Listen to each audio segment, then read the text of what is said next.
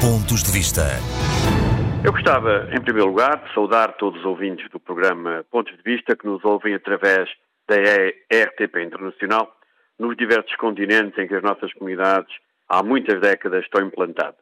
Hoje trago novamente o tema do apoio ao movimento associativo da diáspora, ou seja, às associações de portugueses no estrangeiro.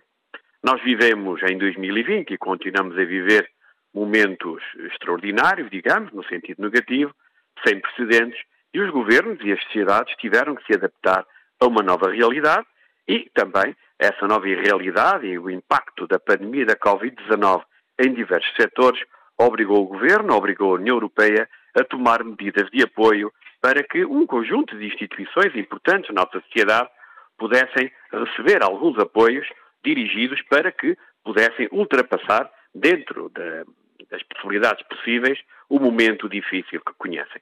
E por isso, da mesma forma que a cultura, que a educação, diversos setores da economia eh, foram atendidos a estas questões, as comunidades portuguesas foram completamente esquecidas, nomeadamente no plano de recuperação e resiliência, no fundo é os apoios da União Europeia para a situação de crise, e se há nas comunidades portuguesas um setor que deveria ter merecido uma grande atenção, é a sua base de enquadramento, é a sua forma de organização, que é o movimento associativo, da diáspora.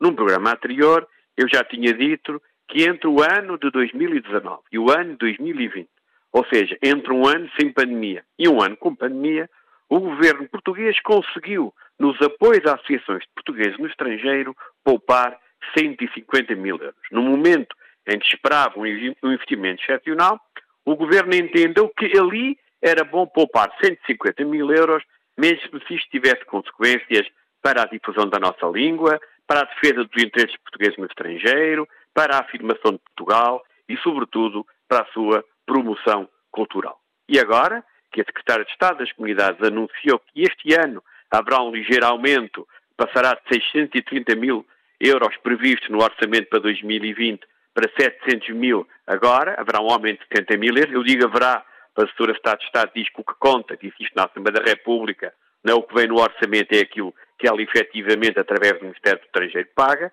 Nós vamos aguardar, mas com toda a honestidade, ainda continuam aqui a faltar 80 mil euros se fosse num período de pandemia, sem pandemia.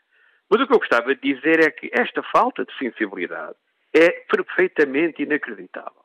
E depois começamos a ver a forma como foram distribuídos os, os subsídios, verificamos que as associações tradicionais, sobretudo as mais antigas por todo o mundo, não tiveram qualquer tipo de apoio. No meu círculo eleitoral, é inacreditável ver que a área consular Portugal de Lyon, que é a área mais importante em relação a Paris, não teve um único pedido de apoio. Apenas teve um, perdão, pedido de apoio contemplado.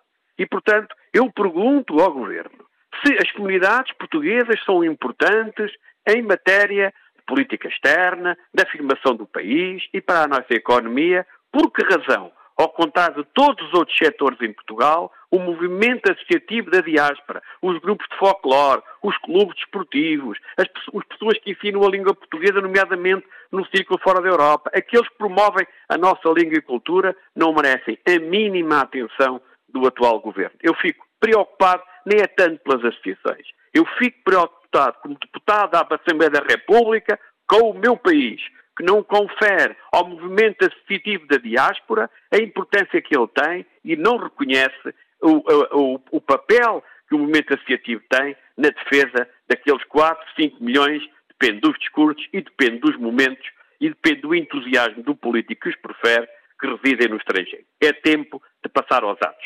Para terminar, porque estamos a chegar à quadra de Páscoa, eu gostaria dizer apenas duas coisas. A primeira, uma vez mais, vamos, fazer, vamos passar uma Páscoa diferente. Muitos dos nossos imigrantes portugueses que vivem no estrangeiro não poderão reencontrar a sua, a sua família no território nacional. Mas é para um bem maior. É para a defesa de, da sociedade da portuguesa e do país onde eles residem face a esta pandemia da Covid-19. Mas apesar de tudo, esperem, espero que passem uma boa Páscoa e que este sacrifício que agora todos fazemos em conjunto nos permita ter um verão mais normal, mais próximo da normalidade, para que possamos talvez até em festa, reencontrar os nossos amigos e a nossa família, para ter um verão para que possamos todos confraternizar, talvez seja necessário fazer mais um pequeno sacrifício na Páscoa. Para todos os ouvintes do Pontos de Vista, uma excelente Páscoa. Pontos de Vista.